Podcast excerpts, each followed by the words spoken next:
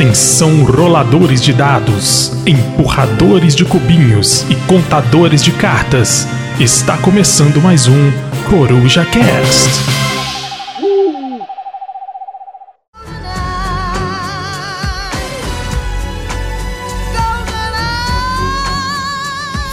Galera, beleza? Aqui quem fala é Rafael do Lost Token e eu esqueci de mudar a abertura pra não ficar igual a do Gambiarra Board Games, mas eu prometo que tô trabalhando aí pra mudar a abertura. E hoje, senhores, vamos fazer aquele quadro do qual eu já estava com muita saudade, porque tinha tempo que ninguém tinha paciência de vir aqui falar conosco. E hoje nós temos dois pacientes para vir aqui bater esse papo com a gente.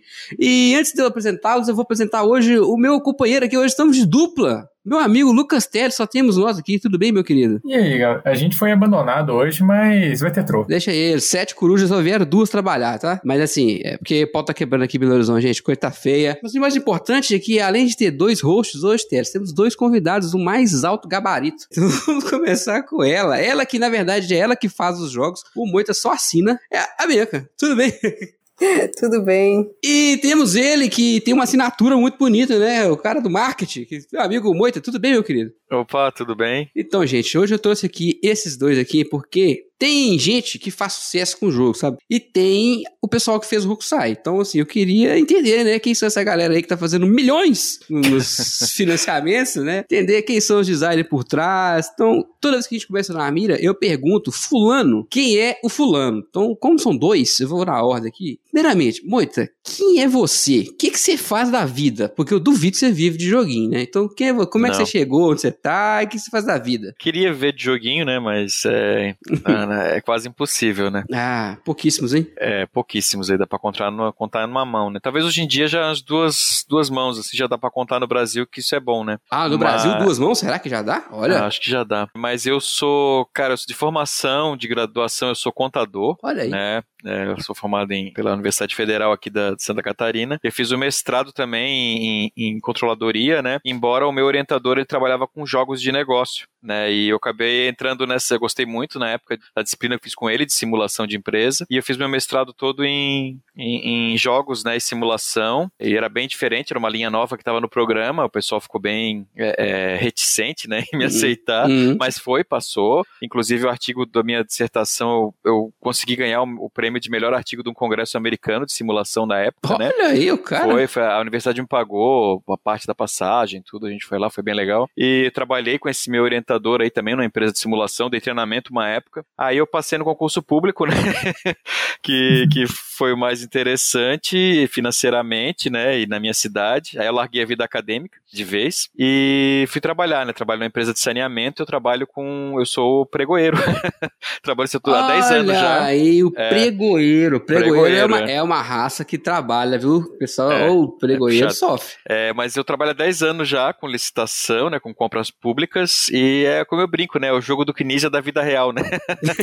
Estamos todo dia aí. É, eu, eu acompanho alguns pregoeiros lá que eu também trabalho em, em empresa pública, né? E quando tem, a gente precisa comprar alguma coisa, um contrato e tal, sempre tem o pregoeiro sofrendo lá. A Eu gente não sei. aguenta mais esse fornecedor, não, eles são tudo picareta. É, sei como é que é. Não é fácil. Muito bom. E aí, como é que você chegou nos joguinhos em si? Onde você descobriu esse hobby nosso? Tem aquela resposta padrão que todo mundo dá, né? Eu comecei jogando era novinho, é, o Hum. Banco Imobiliário e tal. Isso aí todo mundo fez, né? O pessoal comenta assim, É. mas todo mundo passou por isso, né? Tem a Então- virada da chave, né? Que é o tchan de verdade tem. da coisa, né? Eu já fui mais, um pouco mais né, nerd, assim, eu acabei tendo mais contato com outros jogos Magic, jogos de craqueiro, né? Uhum. Spellfire, na época que saía pela editora Abril. Joguei muito RPG, muito mesmo, assim, eu joguei acho que dos 14 anos, 13 até os quase 30, né? Pra quem não sabe, eu já passei dos 30 já faz uma década, então. Uai. Até. Que isso? Se você não Então, falasse, eu não ia. É, não. Que isso? Tá conservado demais? Tenho minha carinha, eu tenho 40 com cara de 50, né? Então, assim, é. Isso é eu trabalho na carvoaria, né? É Sim, foda. é, aqui em Santa Catarina tem, né? Indústria carvoeira aqui. É, então eu acabei é, é, tendo contato com muita coisa. E eu, eu- o jogo de tabuleiro acabou aquela coisa, você vê na loja, né? Acho interessante. Mas eu acho que o jogo moderno, moderno mesmo, o pessoal fala que é Mantic, Hero Quest, Uhum. mas não considero bem moderno, né? Era jogo de, de pessoal que tá ligado a RPG e Magic e tal. Eu acho que foi quando eu fiz um mochilão, cara, em 2009 com um amigo meu na Europa, assim, a gente juntou uma grana e fez um mochilão. E, e eu tive em Madrid e eu entrei numa loja de jogo, assim, né? De jogo moderno, né? E eu fiquei Uhum. bem. e- e um monte de jogo maravilhoso, né? O que, que eu trouxe? Todas as expansões do Mantic, Nossa. né? Em espanhol. Mas nesse, no meio dessas coisas aí eu trouxe um Catan Dice, né? E um Catan Dice, trouxe ah, o Lobisomem, aquele de papel secreto, né? O, Uhum. Era em Uhum. espanhol ainda, o Miller, é, é, Where- é, a versão que eu tinha em espanhol era Hombres Lobos de Castro Negro.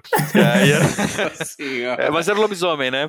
É o normal. Que, que tem a bruxa, o, o- o bandido e tal. Aí o Catan Dice acho que foi o primeiro contato, assim, com o moderno, né? Aí quando a- a- eu comecei a namorar com a Bianca, depois, não sei se foi antes de casar ou não, não lembro, acho que foi antes de casar, que a Bianca me deu um Catan quando saiu aqui, né? A primeira versão já, aquela caixa de pizza. Mas eu já tinha algumas coisas, assim, na época. Eu tinha o, o Halo, o Ha- o Halo Board Game, que eu comprei quando eu fui nos Estados Unidos, do congresso lá que eu falei, né? Mas Halo, Halo tipo da franquia? Halo É, mesmo? que vai ter uma série agora? franquia. Isso, era um jogo de miniaturas modulares. Jogo ruim, ruim, meu Deus. Horrível, mas era bonito. As miniaturas legais, os tabuleiros modulares, mas o jogo em si era horrível. Usava um DVD pra jogar. Você botava na TV o DVD e. Nossa, que Podia, podia opinar, é assim, ou usar o dado ou usava o DVD, né? Eu nem sabia que tinha jogo disso. Eu tinha esse daí, aí eu comprei o Zombies, que era o vovô do Zombicide, né? Que é muito ruim. Foi tudo numa leva, assim, né? Eu, eu tinha o, o Illuminati Card Game também, que é bem demoradão, bem quebradão. É, esses jogos da Steve Jackson, né? No começo, que, é, que ele tava, tinha bem um pezinho no, no Ameritrash, né? Aí depois a gente começou, né? Aquela onda de comprar um monte de jogo e, e conhecer um monte de Mas jogo. aí já juntos, né? Já juntos, já. Então já pausa. Então pausa. Porque esse- dessa história daí pra frente ela vai de dois, amigo. Sim. Eu quero saber, e você, Bianca? De onde veio? Como veio parar aqui nesse, nesse hobby? O que, que você faz pra sustentar essa casa? né? Como é que é esse esquema aí? Então, vamos lá, do princípio então. Eu sou formada em História, eu come- comecei minha carreira aí na- nessa, nessa carreira ingrata, na verdade. É, é, porque falar do, falar do, do, do presente, do jeito que as coisas estão, tá muito, muito complicado. Tem muita pena dos historiadores hoje em dia, eu não sou mais, né, já larguei as drogas aí. Fiz mestrado em História, acabei, no paralelo a isso, acabei começando a fazer letras, daí gostei mais da área de letras, enfim, me tornei professora de francês, tradu- tradutora. Quase que eu vivo de joguinhos, porque eu faço revisão também, né, de, de manuais aí, de, de conteúdos de jogos. Agora tenho feito com bastante frequência para algumas editoras. A tradução sempre do francês? Não, não tradução, revisão mesmo. Revisão. Revisão, do português, né? Hum. Eu fiz algumas traduções pra, pra Grok, que na época ainda era mandala só, né? Uhum. Daquela série de livros, jogos deles. Eu fiz algumas traduções, mas de jogos mesmo, não. Porque é muito difícil vir jogo em francês pra cá. Então, geralmente, quando, mesmo quando o jogo é francês, a editora é, original manda pra editora daqui o, a versão em inglês pra Uhum. traduzir pro português. Por isso que às vezes saem umas coisas meio estranhas aí, Uhum. por causa desses, essas retraduções, né? Então não tem muita oportunidade, assim, de tradução do francês pro português pra jogos. Mas de revisão tem, tem tido bastante, assim, né? Tenho feito bastante coisa. Inclusive, tem um caos curioso, depois eu vou contar, né? Mas o Terraform Mars Expedição Ares, né? Foi uma das que se passou na sua mão, né? Isso aí. Enfim, dá pra, vou ver, sabe, viver meio período de, de, de joguinhos, assim, né? Atualmente eu não faço nem uma coisa nem outra, tipo, nem história nem letras. Eu tô, eu tô trabalhando com educação à distância, é, é parte de educação corpo- corporativa, que é a minha, uma área em que eu fiz pós-graduação também. Então a gente acaba levando um pouquinho, né, da- dessa questão dos jogos para esses trabalhos, assim, com gamificação Que e tal. Uhum. É sempre legal para poder fazer as- os nossos conhecimentos confluírem, assim, né? Bem bacana. E aí, no- nos jogos, insira aqui a resposta padrão, né? Eu jogava quando era criança, War, Detetive, blá blá blá. Fora isso, é, aí já pegando ali o gancho do, do Moisés, eu, eu dei pra ele, né, o Catan, acho que primeiro ano de, de namoro, assim. Não, não sabia do que se tratava ainda. E a gente não tinha nem mesa pra jogar na época, a gente. Eu, dei- Balcão. dei- eu, eu dei pra ele de presente, a gente não conseguia jogar porque não cabia em lugar nenhum. Depois a gente veio a ter uma mesa, assim, né? A gente conquistou nossa mesa própria. Aí sim, aí sim. Mais importante do que a casa própria é a mesa própria, né? Exato. e aí a gente começou a ficar inteligente. Mentira, a gente não começou a ficar inteligente porque a gente comprou um talismã. E Nossa. aí a gente jogou muito talismã naquela mesa. Só você que me ilumina, meu pequeno Mas a gente se divertiu bastante com o Talismã. E, e dali foi, né? A gente conheceu um grupo de jogos aqui de Floripa e começou a, a ver que, que a coisa era muito maior do que a gente imaginava e a coleção começou a crescer. E aí vou dar o pause de novo, né? Pra... Agora juntou a história, Isso, né? Agora che chegamos no mesmo nível. Isso nós estamos falando de 2010, 2011? 2013. 13. 13 já. Ah, então vocês começaram a aprofundar no hobby, não tem tanto tempo assim. Assim, não, não. tem quase 10 anos, né? É porque tem mais ou menos a mesma época que eu, eu penso que não é tanto tempo assim, mas já vai, vai fazer 10 anos. Né? É, é, curioso isso. É assim, tem galera que tá aí há 20, né? Quase 30, no caso do Kaká, o senhor, com o livro. Senhor Dois Kaká, você tá convidado a vir cá, tá? Eu vou te chamar aqui qualquer dia desse. Mas então vocês estão mais ou menos ali, no, eu posso chamar na geração média do, do board game, né? Não, não são os novinhos, mas, mas também não são a, a, a vanguarda, né? Muito legal isso. Mas e aí? vocês começaram a jogar junto e tal, casaram e falou, ah, agora vamos fazer jogo? Como é que é esse negócio aí? Vocês já tinham experiência de criar coisas no passado? Igual vocês falaram, eu trabalhava muito com gamificação, né? Eu acho que uhum. muita da criatividade tinha que surgir ali um pouquinho. É, eu trabalhei, né, numa empresa de, como eu falei, que era do, o meu orientador era, era sócio, né? É, a empresa do irmão dele, na verdade. Aí eu trabalhei com ele, quando eu fui orientando ele, ele me convidou para trabalhar na empresa, depois que eu me formei. Aí eu trabalhei lá um bom tempo, trabalhei quatro anos nessa empresa de simulação e jogos. A gente fazia modelagem, né, para é, para jogo corporativo, né? Então a gente viajava o Brasil inteiro dando treinamento, a gente vendia um software que era para educação, basicamente, de, desses cursos de administração, economia, contabilidade, cursos de engenharia também, às vezes, alguns cursos de engenharia, vendiam uhum. esses, esses simuladores, né? Que essa empresa daqui de Floripa que desenvolvia, né? Que era dessa, que tinha ligação com a universidade. Aí é, é, a gente acabou, eu, eu, particularmente, a minha boa parte da experiência que eu ganhei de modelagem, principalmente teste, né? Foi aí. Mas assim, ó, mas muita coisa não se aplica, né? Porque o jogo corporativo é, era muito focado na simulação, né? A simulação nem sempre é divertida. Aliás, é. não tem foco nenhum em diversão. É, não, não, o objetivo não é ser esse, né? Às vezes até com a dinâmica que fazia com o Sim Company, o cara tentava fazer um negócio mais é, é, lúdico e tal. Mas com o uso do simulador em si, não, né? O uso do simulador era, era sério, né? Era serious game, né? O próprio nome já dizia. serious game. Cara, não dá vontade nenhuma de jogar isso, vai me desculpar. Era pra te ensinar, era pra te ensinar, né? Era te ensinar um conceito, né? Para você modelava o mercado, a demanda, a oferta, como é que ia funcionar o estoque do cara, como é que ia funcionar se o cara investisse em propaganda. Mas muita coisa eu, eu aprendi assim lá, né? Que depois eu consegui trazer, né? Eu li muito sobre essa parte de, de teoria dos jogos e tal na época, né? Embora hoje em dia eu tô bem enferrujado. Mas muita coisa veio de lá né, da onde eu, uhum. eu comecei, né? E também, não sei se talvez afete um pouco, né, mas como mestre de RPG, muitos anos ajuda também a parte de criação, acho. Principalmente a criatividade, né? É, é, mas é outra coisa, né? Não dá para board game, não dá para aplicar muita coisa ali, né? É, é, outro esquema, né? É difícil de, de, dizer que isso ajuda hoje em dia. Não sei se ajuda, né? É, você é daquele tipo de mestre que se o, se o jogador não faz o que você imaginou, você fica puto? Fico. Fico puto. O cara, o cara planeja tudo, uma missão, falaram agora, se o cara abrir essa porta aqui vai dar tal coisa, o cara fala, eu vou cavar um buraco. não, eu fui mestre de vampiro, cara, fazia um negócio mega sério, eu tinha um amigo meu que fazia, não, fazia o Nosferato, beleza, mas ele vai andar de sunga laranja, de motoca e de cachorro. Porra, não dá, cara. Parecia o Beto Barbosa. mas, Bianca, você foi formado em História, depois foi fazer Letras, e aí você achou que dava pra entrar no mundo de design de jogo também? Como é que... Onde que as coisas clicaram assim pra você? Hum, na verdade, a gente nem acha nada quando a gente começa a fazer, né? A gente só começa a fazer e ponto, assim, né? ah. né? Eu acho que foi mais ou menos por aí, assim, a... que na verdade quem começou a fazer foi o Moisés, ele começou a fazer o Overdrive, né? Uhum. Eu nunca tinha uhum. passado pela cabeça criar jogos e... Mas aí naquele, naquela convivência, né, testando quase todo dia o jogo e tal, a gente começa a participar mais do que, do que imaginava, assim, né? E aí foi meio que natural, assim, acabar desenvolvendo juntos, assim, né? Mas, embora o Overdrive, eu sempre digo, assim, que eu não me considero, assim, autora dele, né? Eu acho que toda a ideia veio do, do Moisés e toda, toda a parte temática, toda a parte mecânica, eu só fui mesmo, uh, se for aplicar um conceito hoje em dia, fazendo assim, ajudando a fazer um develop, assim, mas... Só o dev, né? É, ah. mas não me considero muito autora, não, assim, né, no máximo uma coautora ali. E aí começou a, a, dar essa vontadezinha, assim, de, de criar alguma coisa com, com um tema que me falasse mais, sabe? Porque embora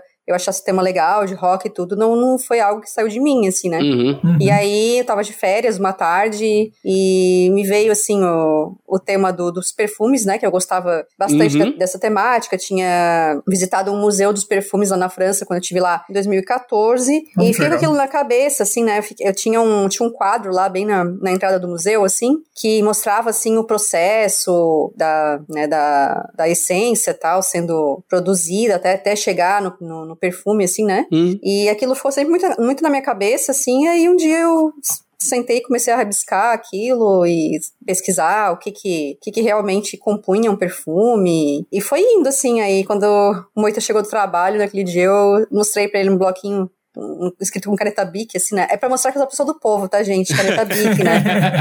é, eu mostrei pra eles o rabisco, aí ele falou: ah, acho que já dá pra gente começar a recortar aí e tentar jogar, assim. Uhum. E aí a gente foi rapidinho, assim, a gente já começou a fazer, a, a criar o protótipo, né, do Graça. E, e aí surgiu, assim, então não foi uma coisa assim que eu eu, eu, eu, parei e pensei, não, agora eu vou ser game designer e eu vou estudar isso e tal. Eu, inclusive, estudar não, não faz parte da, da, da, minha rotina nesse, nesse campo, assim, né? Tudo muito empírico, assim, e, uhum. tipo, da experiência de jogar também, né? Acaba, você acaba é, se apaixonando por algumas mecânicas e querendo colocar aquilo ali no, no, no, teu joguinho e tal. Mas eu nunca pensava que o meu joguinho da Kaitabic ia ser um jogo. Sim, ia sair sabe? um dia, né? Ia estar numa loja que as pessoas, pessoas que nem me conhecem iam comprar assim, naquele momento jamais imaginava. Graça tá no top 200 da Wikipedia. Se você pensar na, no sabia. batalhão de jogo que é lançado todo ano aqui no Brasil, isso é uma é uma conquista e tanto. É mesmo. Eu achei interessante, porque a gente sempre pergunta aqui para os designers, ah, qual que surge primeiro, ou, ou, a mecânica, ou a temática, e sempre discutem, ah, não tem uma coisa certa. E aí você deu um exemplo de um que surgiu com, com a temática e depois a mecânica veio uhum. através da caneta BIC, né? Isso. Isso é legal porque dá para ver que o processo criativo, ele não tem um, um padrão, não, não, é não tem forma de bolo, sabe? Ele pode uhum. vir dali, dali, você tem que estar tá ligado nessa hora. É bem curioso isso. Mas vocês falaram do Overdrive do Graça aqui ao, ao longo do. O que, que se inspiraram vocês, assim, mecanicamente, a fazer ambos ambos os jogos. Depois vamos falar do Rockstar separado, porque para mim o Rockstar ainda tá um degrau acima desses dois aí, nós vamos falar sobre isso separado depois. Como a Bi falou, né, eu acho que o que tu joga é influência, né, é direta assim, então é natural, né. Até eu li um livro lá do que o, que o Knizia, se foi o livro ou foi o Twitter dele, alguma coisa que eu que vi a frase dele, porque eu li um livro que, é, que o, o Knizia falava assim que não existe design no vácuo, né, você sempre tá inspirado. Isso o Knizia que, que nem joga muito muito, né, os, os jogos de outros autores, né? Mas jogos clássicos, ele joga jogos clássicos, né, da clássicos da história, assim, né? Até porque não tem Sim. tempo de jogar, né? Que ele tem 600 já publicados, não dá tempo de jogar. Tem outros autores que falam que, é, eu não lembro quem que falou agora, que desses autores famosos, que tipo, tudo que você, não só jogo, você observa tudo, jogo de, de eletrônico, jogo de esportes, tudo isso é ideia mecânica, uhum. te ajuda de alguma forma a pensar, né, mecanismos e tal. Até observar, observar sistemas, funcionando, né? Vai te ajudar de certa forma. Então, mas tudo que você joga com a Lúnica Bianca é a principal inspiração, né? Pra compor, né? É, o Fel, ele fala que não exi é, existe é, 99% dos, dos game designers são meio alquimistas, né? Que misturam as coisas e vê o que vai dar, que eu acho que é meio que o nosso caso. E tem aquele 1% gênio, né? Que é o cara que sai com a ideia meio nata ali, uma coisa muito fora da curva, né? Sei lá, tipo o André Terui, assim, que eu acho ele muito fora da curva no que ele faz, assim. Ou o próprio Rodrigo Rego também tem umas coisas muito originais, assim. Mas, assim, a maioria, né, das pessoas são alquimistas, né? Que fazem jogos. E baseando nessa nossa experiência. O Overdrive, no caso, é, eu jogava muito... Eu comecei a pirar quando eu joguei jogos de, eh, de alocação de dados, assim, né? Porque a primeira versão do Overdrive ele era um jogo tipo general, né? Meio King of Tokyo, assim. Aí depois eu fui transformando aos poucos em alocação de dados, né? E eu, eu tinha jogado Alien Frontier, tinha jogado é, até o Age of War do Kinesia, que nem é bem alocação, é mais também meio que um general ali. Uhum. É, eu joguei na época, assim, e, e, me deu uma inspirada, né? E jogo eletrônico também, eu queria aquele negócio do cara subir níveis de alguma coisa, de barrinhas e tal, bem com o jogo de celular, assim, e montar o jogo, né? É, eu fiquei com uma pena, assim, que até eu comento hoje em dia que ele foi um processo um pouco acelerado quando foi para editora, né? E teve algumas decisões de design ali que foi da editora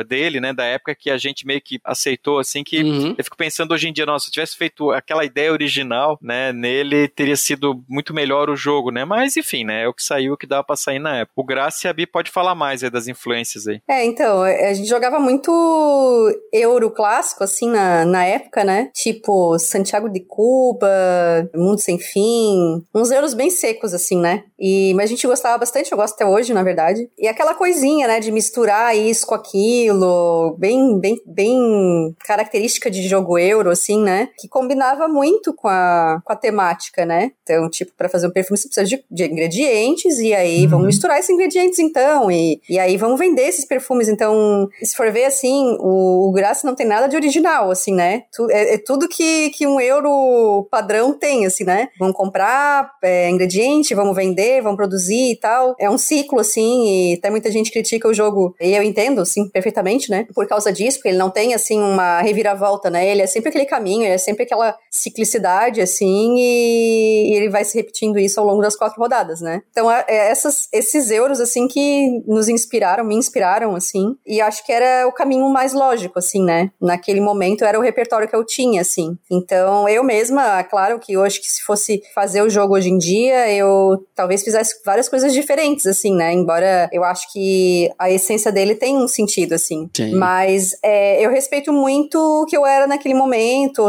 a, né? O repertório que eu tinha naquele momento, a, as, as referências que eu tinha. E acho que o, o jogo, ele é um fruto do tempo, assim, né? Como qualquer produto cultural, assim. Isso é muito legal, né? Porque pensar que toda vez que você faz alguma coisa, você tá imprimindo um pouco de você naquela coisa, né? Então, não dá para querer fazer em 2022 um jogo igual que você fez em 2018, né? Quatro anos é muita coisa, experiências, você tá numa situação diferente da sua vida, né? É, acho que é pra tudo, assim, não é só pra jogo, né? Pra pintura, pra música, né? Pra, pra podcast. A gente grava episódio aqui, eu falo, poxa, dois anos atrás eu meti o ferro nesse jogo aqui, hoje eu revisitei ele, pô, nem é tão ruim assim, sabe? Então, uhum. a vida é assim, né? A gente vai imprimindo nossas coisas. Sobre esse lance da, da, da crítica ao jogo por ele ser, né? Ah, eu acho uma bobagem porque o jogo tem propostas, né? Jogos, jogos têm propostas, né? Eu acho que o Graça é muito competente na proposta dele, né? Ele não, não quer ser o Twilight Império, sabe? Ele não quer ser o Dominant Space, quer ser o Graça, pô. Do jeito dele, com o tema dele. E eu acho que a resposta uhum. da maioria das pessoas é positiva, né? Tanto que os rankings aí estão aí pra isso. Eu queria perguntar sobre o Graça uma coisa. De quem foi a ideia de botar cheiro nas peças? Essa... Na verdade, o cheirinho vem de um sachêzinho, né? De, uhum. de, lavanda que o, que o Eric, que é o dono da Ludens, né? Uhum. Da editora, ele... Na verdade, assim, o Eric... A família dele é de Aix-en-Provence, que é uma cidade no sul da França, e é super produtora de, de lavanda, né? Uhum. E, a, e, a, irmã dele foi é, e carregou o de, de lavanda para esse fim, né? Para colocar nos sachêzinhos e colocar na, na, caixa dos apoiadores, assim. Então, ele, ele aquela lavanda lá é, é importada da França mesmo, assim, Caraca. lá da região produtora mesmo, assim. Então, Cara, tipo, eu não sabia. Mais que exclusivo. É, Ficou super temático. E aí teve um, teve um fato bem engraçado que na época saiu muito vídeo e tal, de produtor de conteúdo, né? E teve um, eu não me lembro agora qual, qual foi o produtor de conteúdo que, que, que pegou e começou a fazer um unboxing da, do, do jogo e tal. E aí, quando ele chegou no sachê, ele falou: Ah, vamos ver o que, que tem aqui dentro. E foi abrindo, né? Porque ele é amarradinho assim. Aí ele abriu o sachê assim, ah, aqui ó, hum, um antimofo, que legal. Foi muito divertido. Mas eu não sabia que o negócio era importado do, da, da França. Como é que é o nome da província que eu jamais ousarei repetir aqui, o francês muito bem pronunciado aí? Aix-en-Provence. Provence, eu não ia acertar Provence nunca. Vocês é, fizeram um selo, né, vamos dizer assim, o Mob Studios, né? Por que tem esse nome e por que fizeram esse selo, em vez de tratar com o nome de design na capa, igual a maioria das pessoas faz? É, então, é porque. Por dois motivos, na verdade. Um é que como a gente começou a, a, criar os jogos juntos ali em dado momento, né? Aí chegou um, um, ponto assim que a gente já não, não sabia dizer assim, ah, esse jogo é de minha autoria principal ou tua, uhum. sabe? E aí a gente pensou, ah, então vamos criar uma, uma identidade pra gente, assim, né? E aí a gente não precisa mais decidir, sabe, se esse jogo é quem concebeu foi a Bianca ou foi o, o Moita e tal. É um jogo da uhum. Mob. E aí a gente achou essa ideia assim que, que ela contemplava, que a gente uhum. tava pensando, né? A segunda questão foi que acho que todo mundo, todo designer passa, acaba passando por isso em algum momento, né? A gente acaba tendo momentos em que a gente pensa em produzir ou, ou, fazer ou editar o jogo, um jogo ou os jogos sozinhos, uhum. né? Sem uma intervenção de uma editora. E muita gente acaba fazendo isso e tal. E a gente teve também esse, esse momento aí de, de pensar em fazer, inclusive com Grace, né? A gente chegou a, na, na, na versão é, na, na versão que, que não foi comercializada no fim das contas, né? Ele tinha outra arte e tal, e que ele tava com outro editor. E é que graças à história é longa, né? Ele teve com uma editora, daí é, acabou vencendo o contrato, a editora devolveu pra gente a licença.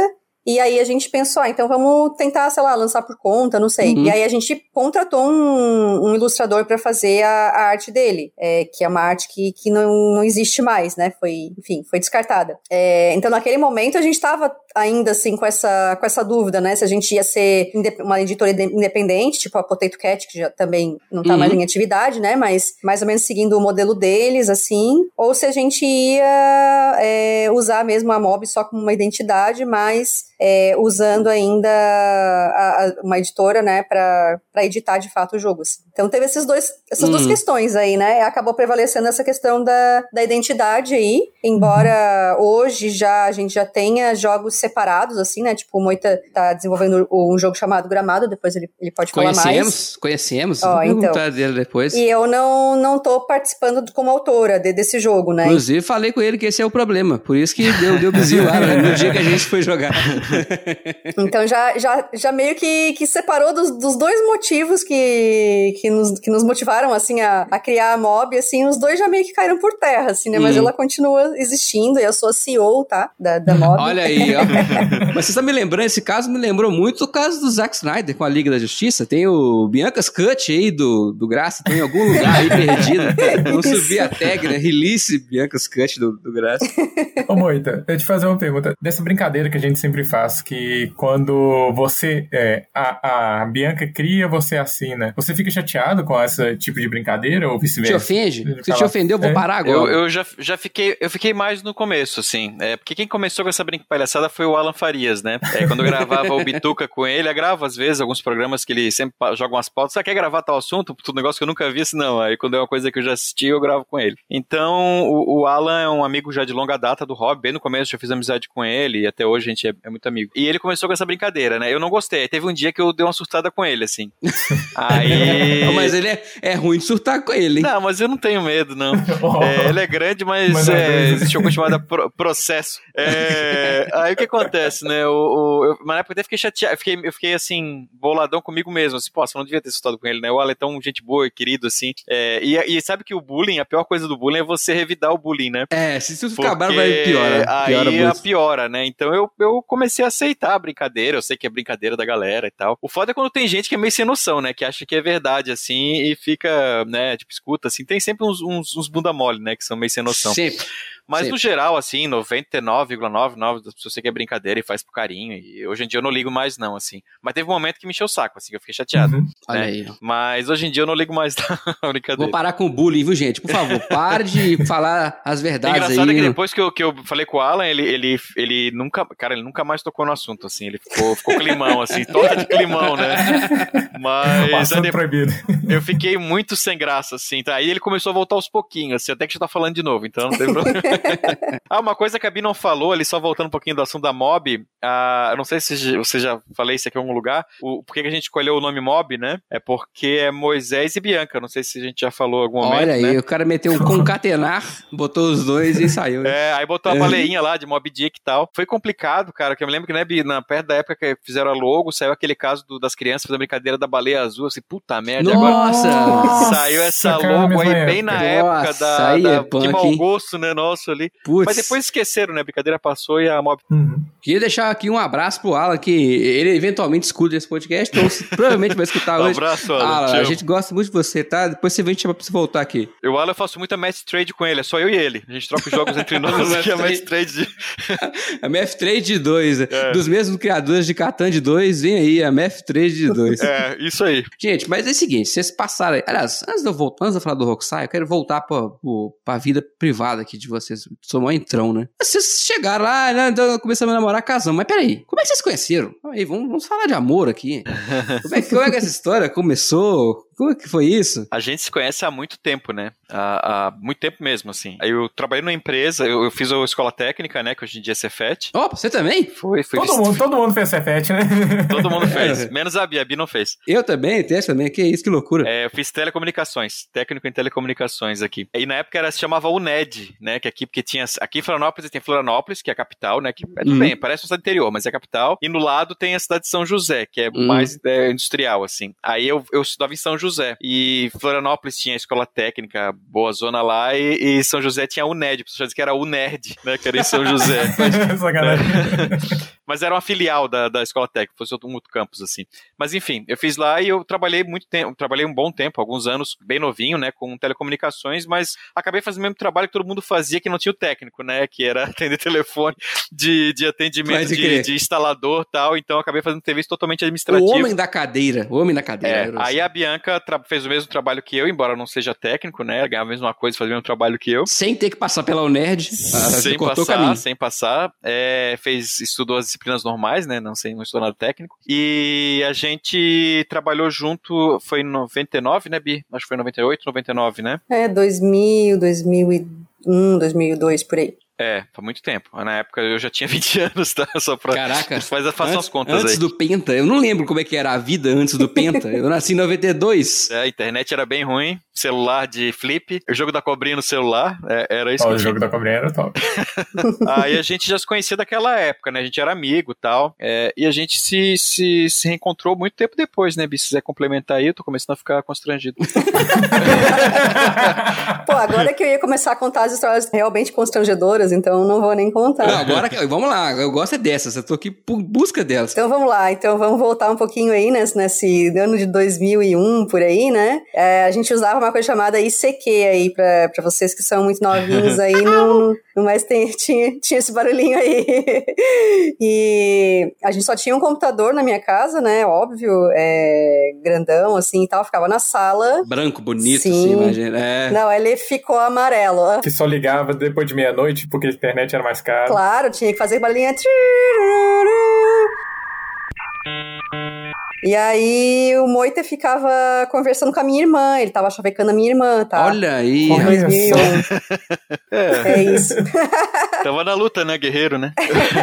aí não, não rolou, né, não deu certo ali e tal. E enfim, dez anos depois a gente aí já se encontrou no MSN, ó, daí já, já, já tava mais... Era melhor. Mais jovem esse negócio. E aí começou, voltou a conversar e tal, e naquele papo vai, papo vem. Um dia a gente saiu pra tomar alguma coisa, tal, tal, conversamos, e ele, a gente começou a sair, assim, né? E aí, nessas saídas aí, um dia deu um clique, assim. Ih, rapaz. Era aquela época que você tava com aquele cabelo bonito, muito, aquele mullet maravilhoso Era. pra trás, assim? Era, olha. Era o mullet. E aí começamos a namorar e, sei lá, três meses depois a gente noivou e um ano depois a gente casou. Caraca. Foi bem rápido. Então tem muito tempo que vocês não casados? É, dez anos. Dez anos. Dez anos. Ah, então vocês ficaram no MSN até o final, né? Porque em 2012 foi, ninguém foi. tava no MSN mais não. Só tinha gente, aqueles pervertido, né? Que... É, não.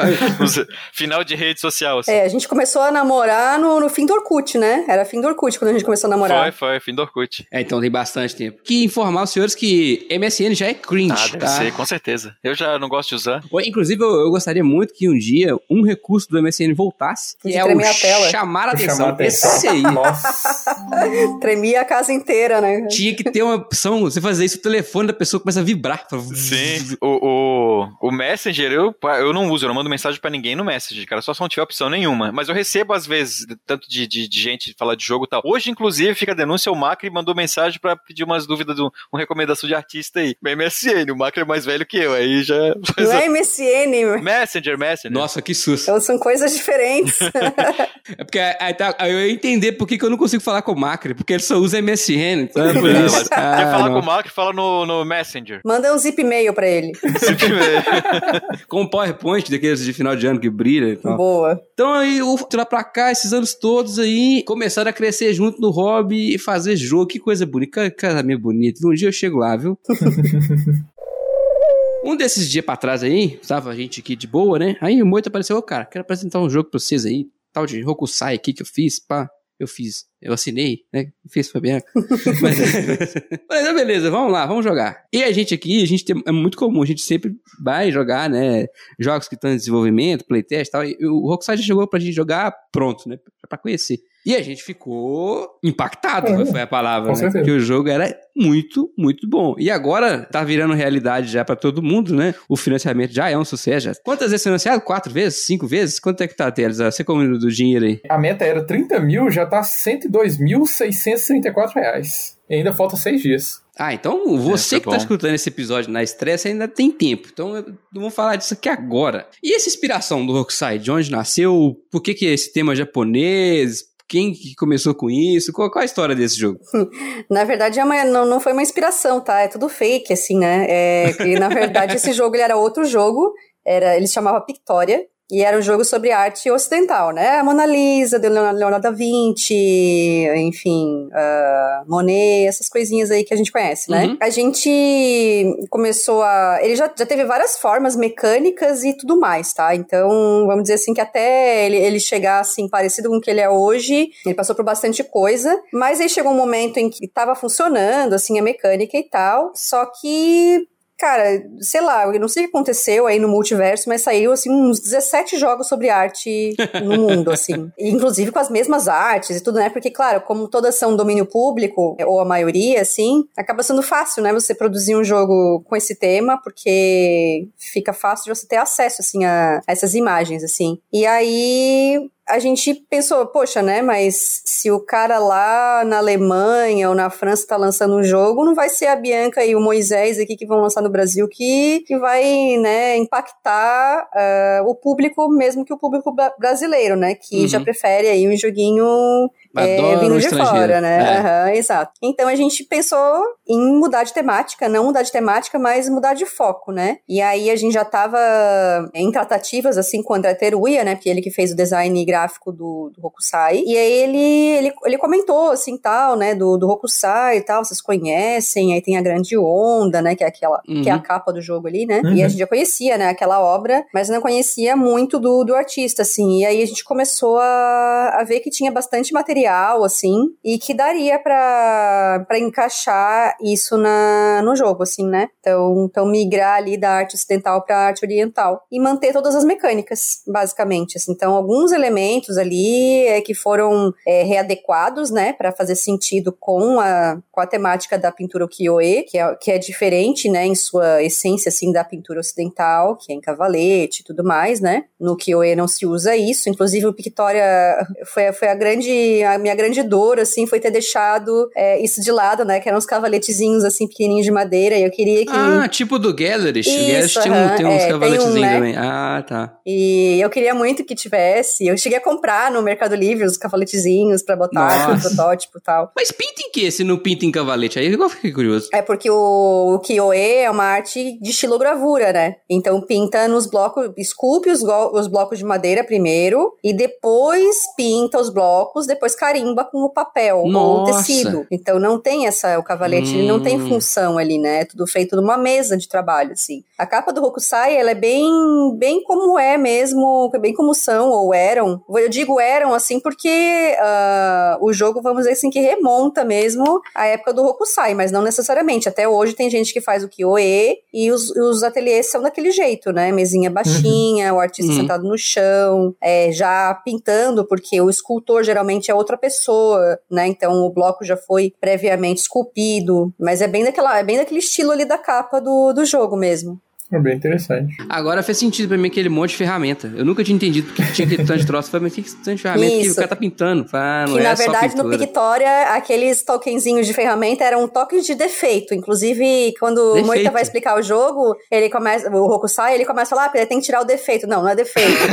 eu, eu eu tive que corrigir ele milhões de É, eu vezes. misturo, misturo. Então, eu- então é, foi esse tipo de adequação que a gente fez, né? Os tokens de defeito acabaram virando os tokens de ferramenta e tal. Então, tudo pensado tematicamente, mas já se aproveitando, se apropriando ali da, do que tinha anteriormente, né? Dos componentes e dos conceitos que a gente tinha antes. Eu não fazia ideia. Aí, moço, você não me contou essa parte. Não, guardei o programa. Ah, não, o cara sabia, ele sabia. Uma coisa que eu achei interessante na primeira vez que a gente conversou foi sobre a disponibilidade de você poder usar certas imagens no jogo. Eu não sabia que essas artes muito antigas você precisaria ter uma certa liberação, você precisa ver se está disponível para domínio público, alguma coisa assim. E coisa centenária, né?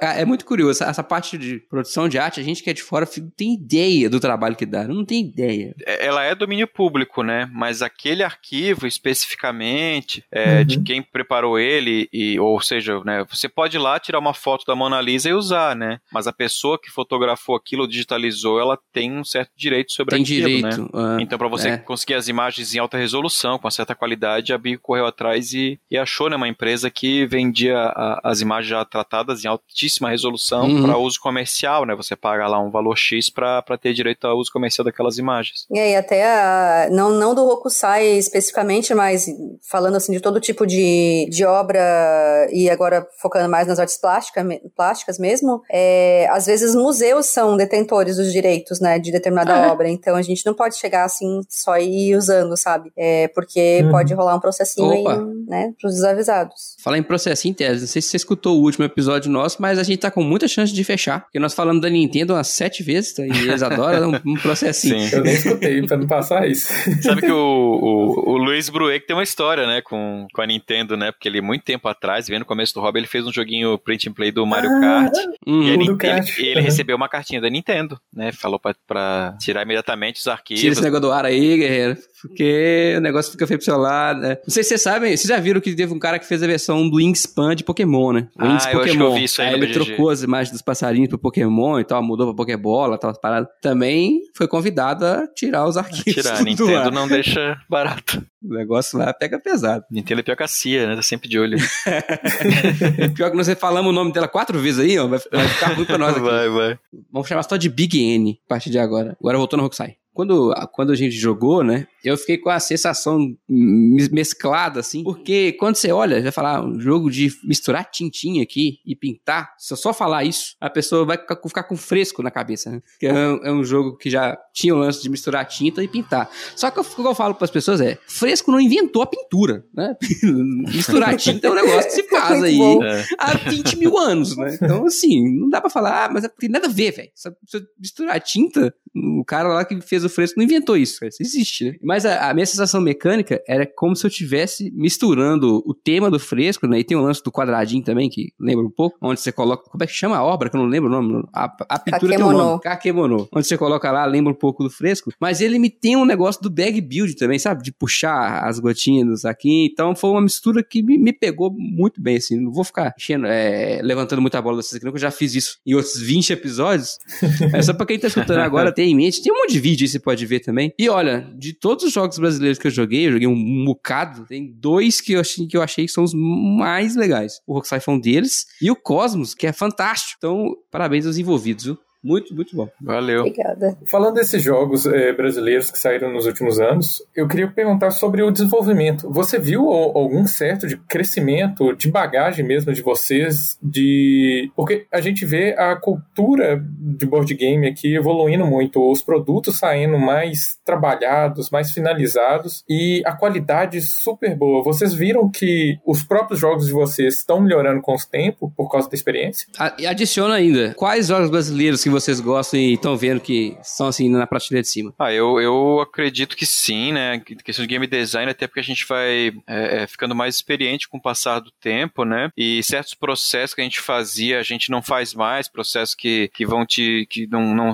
A gente fazia muita coisa de ah, tive a ideia para o jogo, no dia seguinte imprimia tudo, montava o jogo inteiro sem dar, ter o devido. Uh, trabalho antes de teste, né? Muito tempo perdido em impressora, né? Então eu acho que a gente minimizou os momentos certos de apresentar para as pessoas, né? Os momentos de teste interno, alguns erros comuns que a gente cometia, a gente não comete mais, de desenvolvimento. Eu acho que tem muito, a gente tem muito que aprender ainda, óbvio, né? Mas, sim, o que a gente consegue fazer no nosso tempo livre, acho que a gente evoluiu é, consideravelmente, olhando para os outros jogos assim, né? Eu sei que muita gente tem, tem um carinho muito grande pelo Grace, né? Mas é um jogo que já tem. Uh, ele foi lançado há quatro anos, né? Mas o desenvolvimento dele é bem, é bem mais tempo, né? Uhum. Então é um jogo, como a Bi falou, que é o reflexo daquela época, né? Eu até entendo o apelo do gráfico, porque ele é muito simples de regra, é muito alocação muito simples, muito direta, né? E, e eu acho que as pessoas têm uma tendência maior de gostar de jogos é, família, né? De forma geral, assim. Uhum. Mas eu acho que essa, a nossa evolução eu sinto nítida. Dos demais designers eu também vejo isso, né? Acontecer. Tem designers, inclusive, que já tem jogos lançados lá fora, né? E, e o Daniel Alves é um cara que foi para fora, não lança mais nada aqui, eu acho. O Patrick lá, que também, junto com o Daniel, uhum. que lançaram Masmorra lá, fizeram o maior sucesso também, né? Com, com o selo da. Acho que é da Simon, né? Uhum. Eu vejo também o, o vários designers. O, o, Macri é um design que eu sempre gostei muito, assim, do Macri, né? Desde o começo, assim.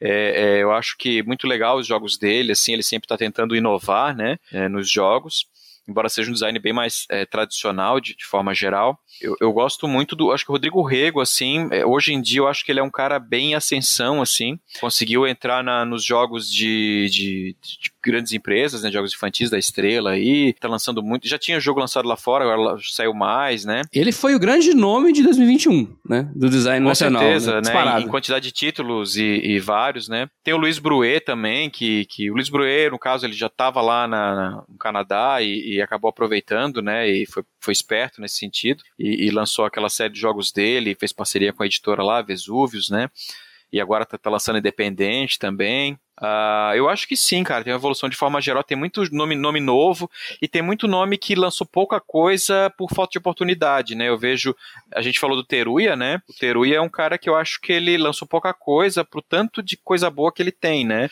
E ele teve muito contratempo com a editora, né? Até porque teve um amadurecimento também das editoras, né? Isso é verdade. Então, é, teve muita editora que amadureceu e outras deixaram de existir é, e outras novas surgiram mais experientes, com mais casca, né? Isso melhorou o processo. Teve muita editora que pegou licença doidada da galera e fechou, não aguentou, né?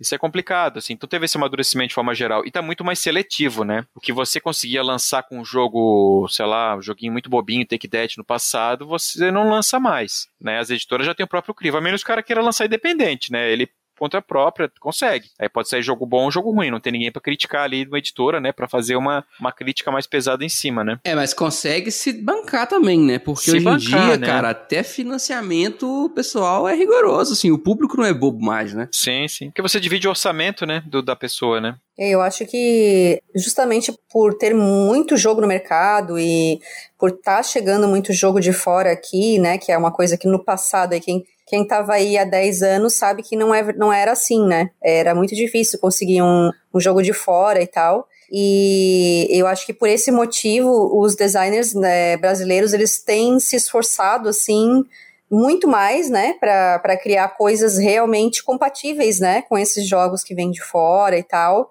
porque é, é, a gente acaba meio que concorrendo com eles, né? Eu, eu digo assim, Sim. concorrendo no sentido de dinheiro mesmo, do consumidor. Sim. O consumidor, ele precisa escolher o que, que, ele vai comprar, porque ele não vai comprar tudo. Então, é, os jogos nacionais têm que fazer uma, uma frente aí, né? Para poder uh, ser páreo aí a esses outros jogos, né? Então, tem um esforço bem grande de, de estudar, de, né, de se desenvolver é, tecnicamente aí para criar jogos cada vez melhores, assim. Esse negócio de concorrer com dinheiro é engraçado, né? Por exemplo, o Roxai, durante o seu financiamento, pelo menos outros três financiamentos brasileiros também estiveram abertos né? ao mesmo tempo, né? Foi um reprint do Xingu, teve quatro estações e teve o Massai que ainda está aberto, né? Até a da explicação desse podcast. Se não me engano, todos foram é, financiados e que bom, né? Os, os, bons jogos foram premiados. Mas realmente, esse lance de dividir o orçamento, é, eu, por exemplo, eu queria ter uma cópia de cada um desses quatro. Então, mas uhum. a gente diz que aqui a gente dividiu.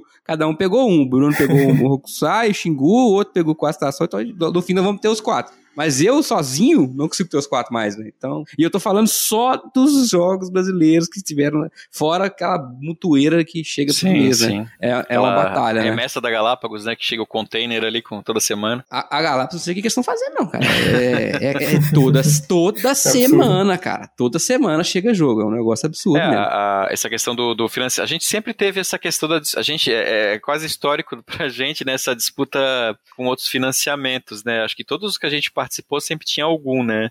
Tentando lembrar agora, sempre tinha algum dividindo, mas isso agora realmente foi bastante. Do Overdrive tinha cinco ao mesmo tempo, chegou cinco a ter cinco, assim. tempo, é. O, o Graça, época foi o, Par, o Parques, né? Acho que foi junto com o Graça, né? Não lembro. Acho que ou foi, ou foi um pouco antes. Eu não lembro. Mas teve também na época, é, agora a gente teve, né? O, o, a gente pegou, na verdade, o Xingu começou antes, né? A gente entrou depois, a editora lançou depois, aí depois a gente teve o Masai, né? Que tá meio que correndo quase junto, entrou um pouquinho depois. Teve quatro estações que já começou, acho que não sei se começou antes ou depois. São quase junto com o Xingu antes. É, terminou há pouco tempo. E tem, agora, tem agora o Alien Ninjas, né? Que também tá rolando agora. Que é da Game, da Game Hives, que começou agora também. Então, é, teve, teve bastante, assim, né? Tem, tem um lado assim, eu fico feliz que está financiado. O, o, que eu sempre falo, né? Eu acho que o importante é esses financiamentos não colarem as datas de começo né? Tipo, os três primeiros dias que é onde você precisa ter toda a atenção, o né? O começo e o fim, né? Os dois, parece que são os dois bons, né? É, o, fi, o fim também não é muito bom, mas o, o começo é, é, é, é, principal, assim, né? Tenta tomar cuidado para não coincidir. Só que é difícil, né? Porque quanto mais designers nacionais tem, mais financiamento você tem, as editoras pensam de forma independente, são empresas independentes, não querem saber uhum. se tem A ou B, né? Às vezes vão tentar pensar, ó, não vamos lançar junto com esse, que vai ofuscar tal, ou arrisca, né? É, é, se vai dar certo ou não. Como dizia um professor que eu tinha na, na, no mestrado, né? Concorrência só é, bem, só é boa para quem não está concorrendo, né? é, para quem está concorrendo, você está dividindo o seu, seu apoio, né? Muito bom. Eu, eu, eu queria fazer uma pergunta específica para a Bianca que pediram para a gente perguntar aqui, que é o seguinte: você falou que trabalhou como tradutora, né? É, de francês né, para português, ou até para outro, outro idioma, não sei, mas de francês.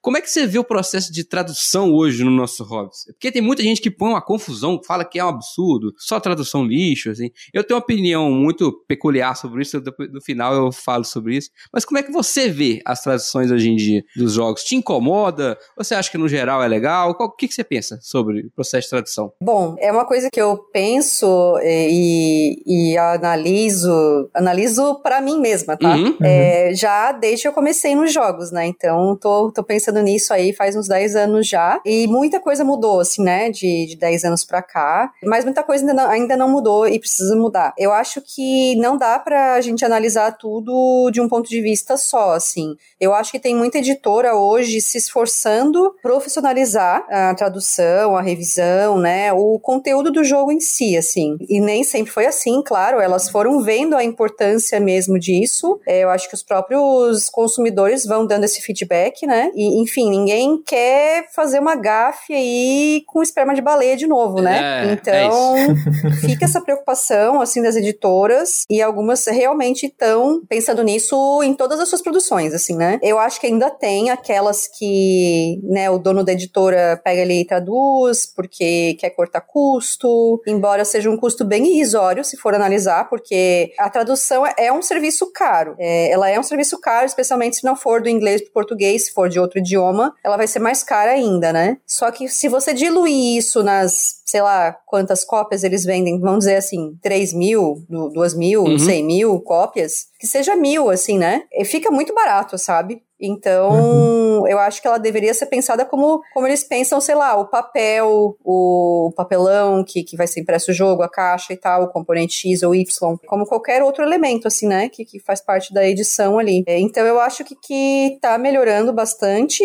para em alguma, algumas empresas realmente estão preocupadas com isso, e isso tende a puxar as que não estão, né? As que não estão vão acabar em algum momento tendo que se preocupar com isso, né, e, e melhorar também nesse aspecto e, enfim, contratar pessoas especializadas para fazer esse trabalho, né? Porque não dá para deixar com o cara que faz a, o, o, financeiro, o marketing e, o, e sei lá, mais o que, sabe? A logística, é, né? O cara jogou, jogou Final Fantasy, né? A infância inteira, ele, ele tá apto a fazer uma tradução de inglês. Claro que ele está apto. Ele, ele conversa com um amigo dele que mora no Canadá, geralmente, é claro que ele pode traduzir, né?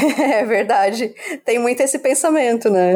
É, e nossa, né? Se fosse tão fácil assim, né? Na verdade, é cada, cada jogo, assim, cada obra, até estendendo para outros produtos aí, ela demanda uma pesquisa bem ampla, né? Para você começar a traduzir, né? Você não chega e, e começa e como se estivesse conversando com seu amigo do Canadá, né? Não é uma equação, né? Você senta e resolve assim matematicamente. Isso, aham. Uh -huh. Então tem, além de todo o repertório que eu acho que é bem legal quando o tradutor tem, né, tipo de, de termos de jogo mesmo, né? Uhum. É, isso facilita muito o entendimento e a forma como, como você vai localizar isso, né, para o consumidor daqui. Mas também a questão temática, assim, tipo, eu peguei várias revisões da MipoBR ali para fazer do português, né? E, te, e, teve jogos, assim, que, que eu fiquei, assim, impressionada, assim, com o trabalho de pesquisa que foi feito. É, tem uma tradutora que eu gosto muito, que é a Maria do Carmo Zanini, né? E, e ela teve um jogo de guerra lá que a Meeple trouxe, que ela fez uma pesquisa super vasta, assim,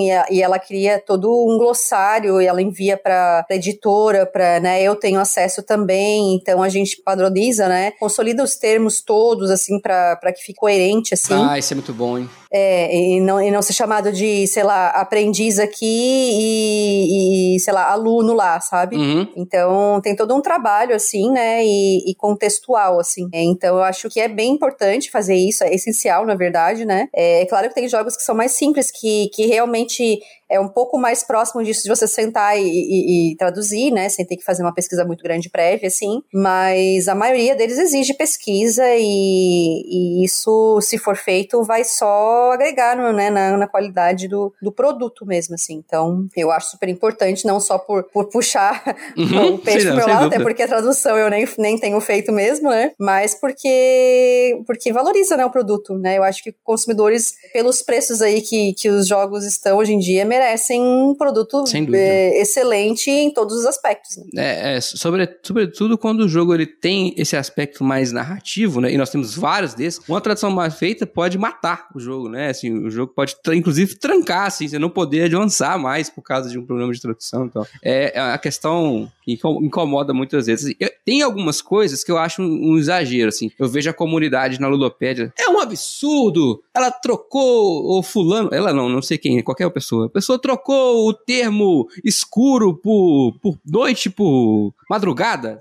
Pô, não é noite, é madrugada. Sabe? E, assim, cara, tem coisas que é muito. A galera chega lá na, na Ludopedia, todo mundo dono do saber, e fica falando mal da, das traduções, todo dia, cara, vai lançar um jogo hoje. Hoje ainda vai ter lá o tópico lá, erro de tradução na carta, absurdo, etc. Me, me incomoda. Por exemplo, o lance da intrusora foi um negócio que tem uma confusão aqui no Brasil, né?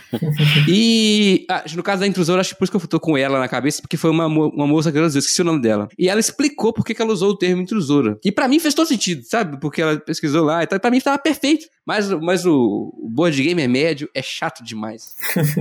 é bem isso, assim, geralmente a, as escolhas não são aleatórias, assim, né? Uhum. Eu não traduzi introduzora porque, porque, porque sim, assim. Porque eu testei várias outras possibilidades e dentro de todos os contextos em que o termo aparecia, aquele termo era o melhor, era a minha melhor solução, assim, né? Então, as pessoas, elas não, não, não, não se dão conta disso porque não vem o, que, o background mesmo, né? Uhum. Não vem o que, está por trás aí do trabalho, do dia a dia dessa pessoa que está traduzindo. Então é muito, muito fácil ficar é, se indignando aí. Ah, estragou meu joguinho, a intrusora. Pessoal muito sensível. Ah, pelo amor de Deus. Muito, muito. Quando as pessoas pegam, começam a jogar os jogos de vocês e criam house rules, aquele adendo, pequeno adendo nas regras que vocês tanto trabalharam, tanto playtestaram, vocês ficam chateados? Essa é uma pergunta curiosa, né?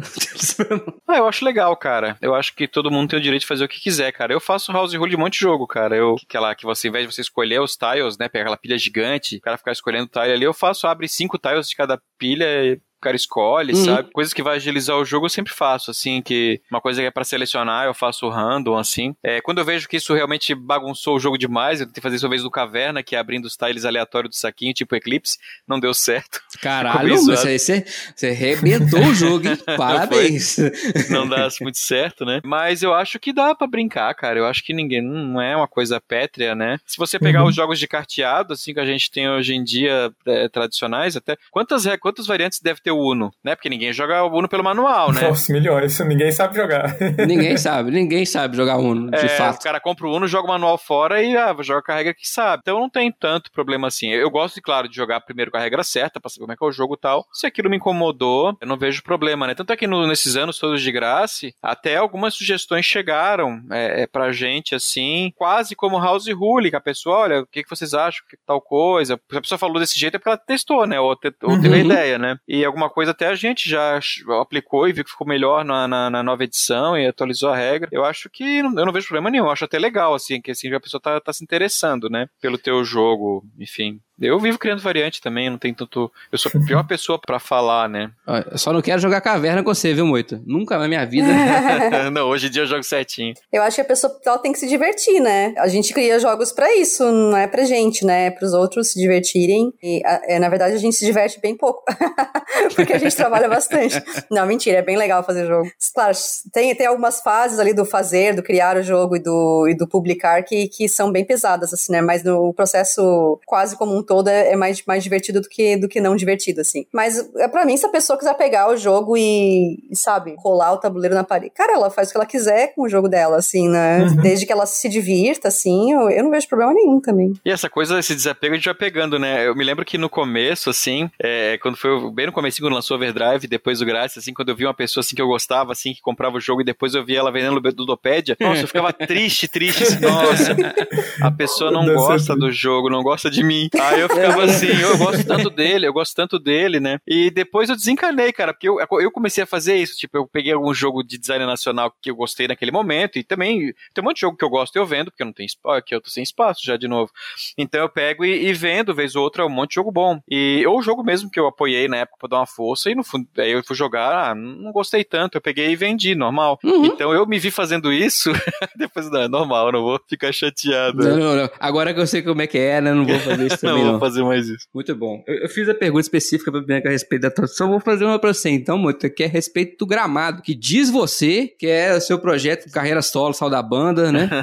Foi fazer o, o Renato Russo solo. Como é, como é que é? O gramado? O que, que você tá pensando sobre ele? O gramado é um jogo, eu ainda tô procurando editora para ele, né? É um jogo que a gente já começou. Eu falo a gente porque a primeira versão eu e a Bi tava trabalhando, né? Que era uma versão bem diferente. Lá no comecinho, a gente foi em São Paulo em 2018, né, Bi? Acho que foi, né? Mansão Convida em São Paulo. A gente levou lá e. Mas tava bem cru, bem cru mesmo, e era outro jogo. Aí a gente jogou com umas pessoas e tal, mas é, foi ok, assim, mas não nada uhum. demais. Aí eu deixei ele na geladeira um tempão, né? Teve outros projetos no meio, outras coisas que, que atropelaram, né, a própria vida. Aí a gente, eu acabei voltando na pandemia, mexer nele e aproveitei quase nada do antigo, joguei quase tudo fora e aproveitei só as regras de produção de chocolates, que na época acho que até o Tiago Leite me, me ajudou, porque o Tiago Leite, porque não sabe, ele é engenheiro de alimentos, né? Então ele falou, ah, esse ingrediente tem mais, tem menos, então deu umas ideias ali. E depois eu acabei mexendo bastante nele, ainda tô mexendo, né? E, e eu tô gostando, cara, que é um jogo um pouquinho mais pesado, né? Do que a gente tá acostumado a fazer, então, que eu tô acostumado a fazer também. E embora não seja o jogo pesado, é um jogo médio, normal, né? E, e eu gosto muito dessa mecânica de seguir a ação, né? Eu sei que às vezes ela dá uma baguncinha, né? Mas é uma mecânica que eu gosto muito. eu simplifiquei bastante, né? Da último teste fiz com vocês, inclusive. Mas é uma mecânica que eu gosto. Eu gosto muito de jogos de Porto Rico, o Race for the Galaxy eu acho legal também. N jogos, assim, que tem essa, essa coisa de seguir, né? Porque me parece sempre que é uma estratégia diferente que você faz no jogo, né? Você tá seguindo o, o cara e gera outras camadas estratégicas. Não é só repetir a ação. Essa repetição, ela, ela engloba um monte de coisas no jogo, desde que você cria os elementos, né? É, para isso. E eu quis fazer um jogo que tivesse um foco um pouquinho mais econômico, assim, no sentido de o dinheiro é o ponto do jogo. Então okay. você vai usar o ponto para comprar outras coisas para te dar mais ponto. Então é, é, é, basicamente isso que eu. É, de fazer essa questão da, de maquininha e tal, né? Como, eu, como a gente já falou, né? O jogo é meio reflexo que você está jogando, né? Embora seja um projeto que é o, a ideia dele é mais antiga. Tem, eu tô jogando um jogo um pouquinho mais pesado hoje em dia, né? Embora eu divida bastante meu tempo, cara. Eu jogo jogo super leve, Homem Batata e jogo, sei lá, é, Lacerda, sabe? Eu não tenho muito preconceito com o peso de jogo como o pessoal tem. Eu jogo de tudo. Caramba. Me divirto igual. Me divirto igual. São diversões diferentes. Né? Esse fim de semana eu tava o próprio moito, então, viu? Tá. Esse fim de semana eu joguei Homem Batata e Caverna. Olha, é, então, olha quase um moito. É, batata dá plantar também, né? Então. Mas eu, eu tenho gostado, cara. Eu, eu tô tentando criar coragem aí pra começar a apresentar pras editoras, né? Uma versão mais atual e mais concisa, que eu também não quero apresentar algo que não seja minimamente jogável, assim, e, é, né? Porque não quero queimar cartucho já uhum. agora. Mas eu pretendo começar a apresentar. Até tô imprimindo, depois da gravação do programa eu vou cortar umas cartinhas aí que eu tô atualizando ali. Bom demais, bom demais, bom demais. Gente, vou começar a partir para as perguntas fechadas. A partir de agora, Marília Gabriela, bate bola, jogo rápido. Eu vou mandar a pergunta, você responde a primeira coisa que vier na cabeça. Aí na ordem a Bianca primeiro, depois o Moito. Beleza? Se, se, se desencontrar as respostas, é porque tem alguma coisa muito errada, né? Não pode, né? O funcionamento tem que estar tá bem alinhado, né? Qual jogo atualmente você mais gosta de jogar? Terraform Mars. Dune Imperium hoje tenho gostado muito, assim. Embora até a Formais eu acho muito bom, mas Dune Imperium é, é, é sei lá, ele mexeu com. com Dune várias... é bom demais, é. Eu acho ele tem uma interação que fazia tempo que eu não tinha em jogo, é, sem ser uma coisa enfadonha de, de, de, jogo de guerra, assim, que às vezes fica meio enfadonho, assim, mas eu gostei. O, o ápice, o, as últimas duas rodadas são tão tensas, tão tensas com o negócio dos conflitos, é muito, é muito legal, Dune, de fato. Euro ou Ameritrash? Essa tá fácil, hein? Euro. Euro. Embora eu goste de uma coisinha ou outra, assim, de Ameritrash, mas prefiro euro. Data do aniversário de namoro, não é de casamento. Ah, agora eu peguei, hein? Vamos ver se vai sair a mesma... Nossa, que é ferrar, né, cara? Ninguém sabe. Eu não sei. Eu, eu sei, me lembro do dia, mas não lembro a data. Eu lembro que eu ganhei um charuto de, de pedido Foi de namoro. Um charuto. Caraca, de respeito. Muito bom, muito bom. Excelente. É. É, seu design favorito hoje? Designer, a pessoa? Acho que sempre o Feld. É, eu acho que eu vou de Feld também. Embora eu fiquei pensando no Uve, eu gosto muito do Uve, mas é, o Feld eu acho mais criativo, assim. O Uve, ele não, ele é legal, mas ele é mais evolui o próprio processo, né? O Feld é experimenta, experimenta, experimental, assim. O Feld claramente é melhor porque o Feld gravou com a gente, né? É isso. também, também. o Uve tá na fila, inclusive tem que mandar mensagem pra ele de novo, Teles. Deixa ele com nós. Muito bom. É biscoito ou bolacha? É broa. aqui na região aqui tem as duas coisas, né? Biscoito é aquele biscoito de feira, o redondinho lá, tipo, aquele biscoitinho de feira, e o bolacha é bolacha cream cracker, assim, esses de mercado. Tem as duas coisas aqui. Impressionante como de São Paulo pra baixo todo mundo é essa resposta, viu? A gente precisa, precisa rever isso aí, Teles. Todd ou Nescau? Nescau. Nescau. Bom, gente, vocês estão muito alinhados. Deu uma, uma confusãozinha. Na verdade, o, o Moita é café preto sem açúcar. O meu né? é café preto, é, eu gosto de coisa amarga. É, pessoa amarga, assim, né? Ah, essa é a resposta correta. Eu não sou muito de Nescau, não, mas se tiver que escolher, é Nescau. É, não, eu tenho paladar infantil, eu gosto de Nescau. pra fechar, é Ludopédia ou Ludopedia? Essa aqui é a mais difícil de todas. Ludopédia, que a gente tá no Brasil, o site do Brasil, Ludopédia. É, eu também acho que é Ludopédia. Nunca falei Ludopedia, eu vi depois os pessoal falando Ludopedia, eu falei assim, ué...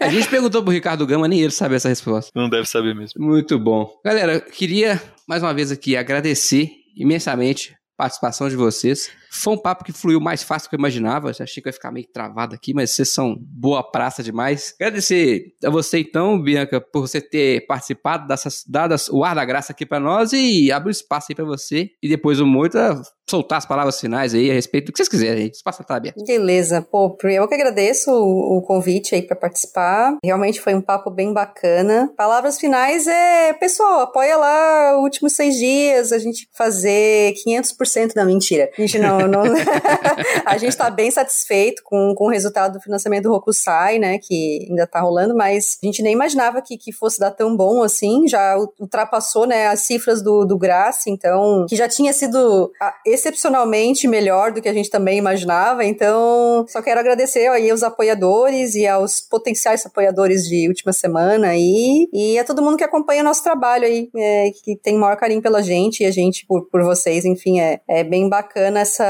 essa troca, assim, né, de, de, de estar em contato com a comunidade e, enfim, tá melhorando os nossos jogos com os feedback, feedbacks do, do pessoal, é, enfim, é, é muito legal e espero que a gente consiga sempre continuar criando coisas que, que, que vocês gostem, assim, né? Que divirtam vocês. Show demais, show demais. Moita, a sua vez, sabe seu coração, foi pra fora. é, só tenho a agradecer, né, cara, como a Bianca falou, esse negócio do financiamento do, do Rokuzai foi algo é, bem melhor do que a gente imaginava, assim, a gente ficou nas, né, torcendo muito para bater a meta inicial para ele sair, pro jogo existir, né, porque todo jogo, né, todo mundo que abre um financiamento sabe o trabalhão que é, né, é, é, de desenvolvimento que você tem ali acumulado, então você quer que o jogo saia, né, da melhor forma possível, né, e a gente tá quase batendo a última meta, tô bem contente, né, com isso, é, nos últimos dias, tô contente também que todo, quase todo mundo que lançou o jogo aí tá, tá financiando junto, Uhum. isso prova que também a qualidade dos jogos é, é, tá subindo bastante, e o público tá, e o principal, o público que está interessado em apoiar jogos é, brasileiros, né? Isso é uma coisa que melhorou muito também, né? Tô uhum. bem contente com, com esse cenário aí, os financiamentos brasileiros, uma imagem bem mais positiva do que a gente já teve no passado. Então apoiem aí, aproveitem os, os últimos dias, né? Termina na segunda-feira, né, Bi? Dia 25. É, se você está escutando o podcast aí quando sair, tem mais uns diazinhos aí para apoiar. E é isso, gente. Só tenho a agradecer e agradecer pelo mais uma vez aí por ser convidado, né? Agora com a, com a Bianca aí junto, fica mais fico mais, mais comportado que eu menos.